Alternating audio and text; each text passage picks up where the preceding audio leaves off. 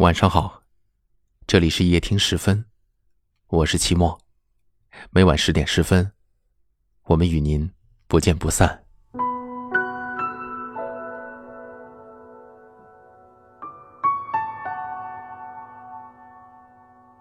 昨天我收到了一位姑娘的留言，她的微信称昵是两个爱心，中间含着“珍惜”两个字。她的名字。叫小平。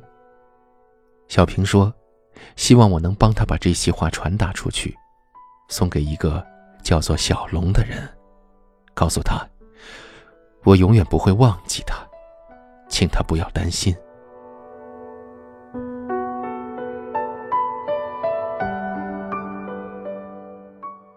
当时已经是深夜十一点，本已准备休息的我，在看完留言之后，不禁泪湿眼眶。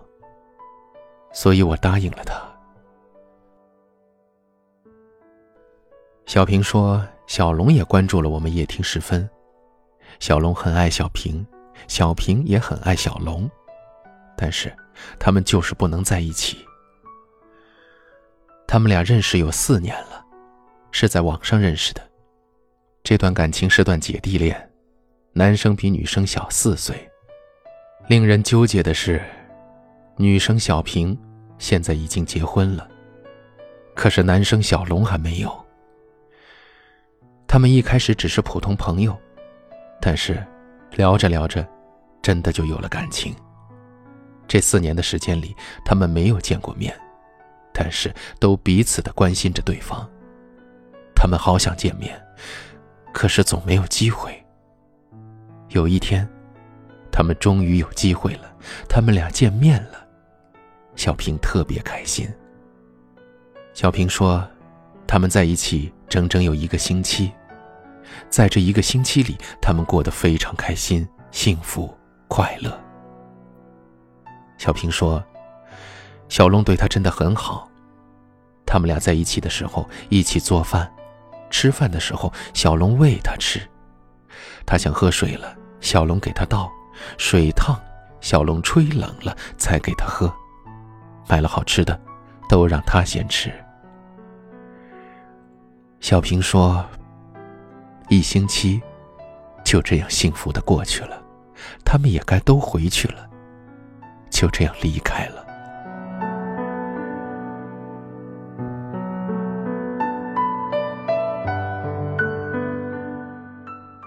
离开之后，小平自己却生病了。他在医院的时候。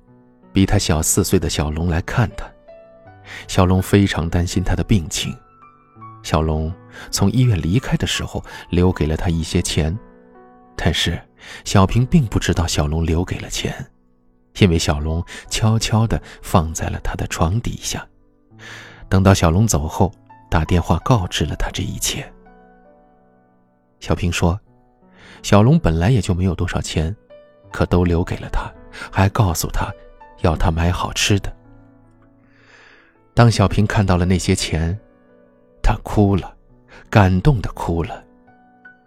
于是他们就这样分开了，后面再也没有了见面的机会。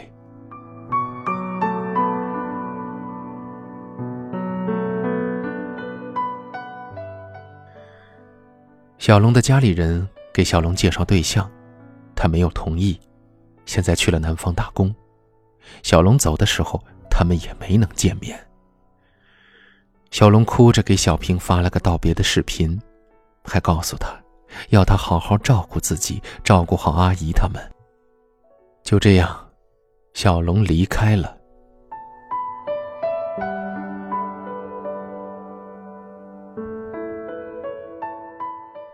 小平说：“现在小龙总是担心我会忘了他，因为他的心里只有我。”他很爱我。以下是小平对小龙说的话：“亲爱的小龙，我没有忘记你，也不会把你忘记。我们在一起时的照片我都还保存着，你走的时候给我发的视频也在。我永远忘不了你，你是我生命中最重要的那个人。”你不要担心我，我会好好照顾自己，还有爸妈。只要你好好的，在外别太累，也替我照顾好你自己。别再担心我会忘记你，我会等着你回来，我会等着你和你见面。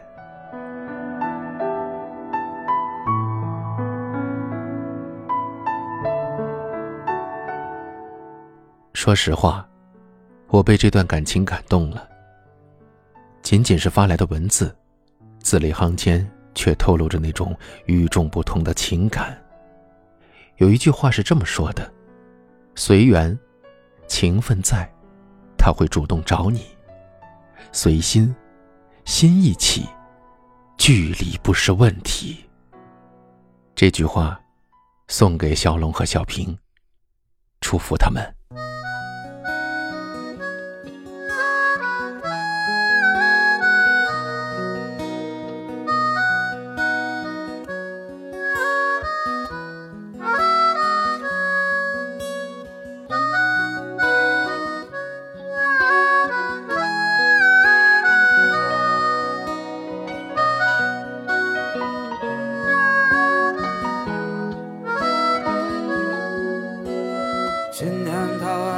醉了，可他早已没有了青涩。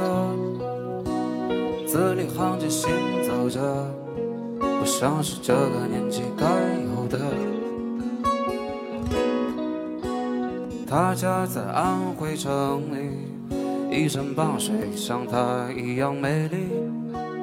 他的同学刚刚走进大学，可他们社会的交情已经有四年。上海呀，是他梦开始的地方。可是坚强冷漠的人，总是没有朋友。一个人的时候，坐一趟过山车，四处随意漂流。不开心的时候，会去湿地公园走一走。他是我的。比我小四岁的女朋友，那最好的时光是因为有遇见你才有之外的风景。我的女朋友，有些任性的女朋友。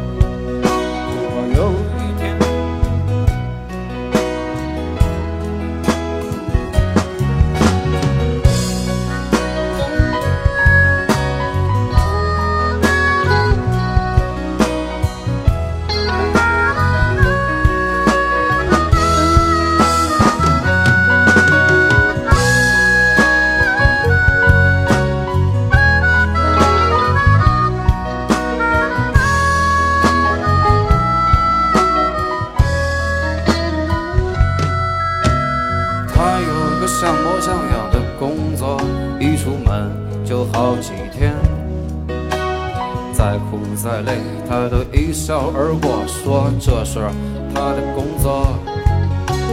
不像别人，他的生活做一个自食其力的小女生。生活虽然有些困难，可他的脸上写着大大的勇敢。伤痕是他梦开始的地方，可是坚强冷漠的人总是没有朋友。一个人的时候，坐一趟过山车，四十随意漂流。最开心的时候，就是春段路上走一走。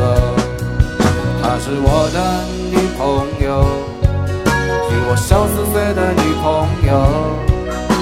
那最好的时光，是因为有你，遇见你才有之外的风景。我的女朋友。我们在不同的城市，但我们却有着相同的故事。